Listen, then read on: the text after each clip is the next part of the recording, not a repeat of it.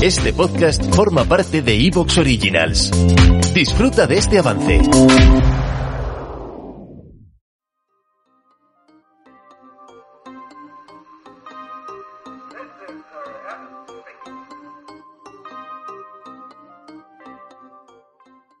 Apple quiere adelantarse a la crisis que muchas compañías, especialmente en el sector de la tecnología, consideran que podría llegar en cualquier momento. De hecho, eh, según ha filtrado Mark Gurman, los iPhone 14 van a ser lanzados en una semana antes, probablemente, según este periodista, el día 7 de septiembre. En lugar de un martes, además será un miércoles.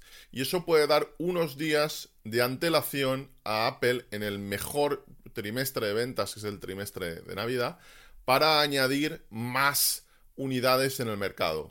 Además consideran que Apple, por razones logísticas y por razones de cola dentro de las compañías suministradoras, se ha posicionado para tener cubierta la demanda y para poder solventar cualquier problema a la hora de colocar unidades de los nuevos iPhones y de los nuevos productos que va a lanzar este trimestre, o el, el siguiente trimestre, perdón, al mercado. Es curioso porque el iPhone 14 va a ser un iPhone relativamente extraño.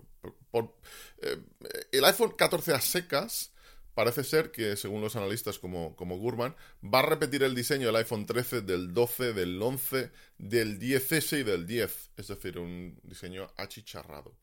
Además, va a repetir... ¿Te está gustando lo que escuchas?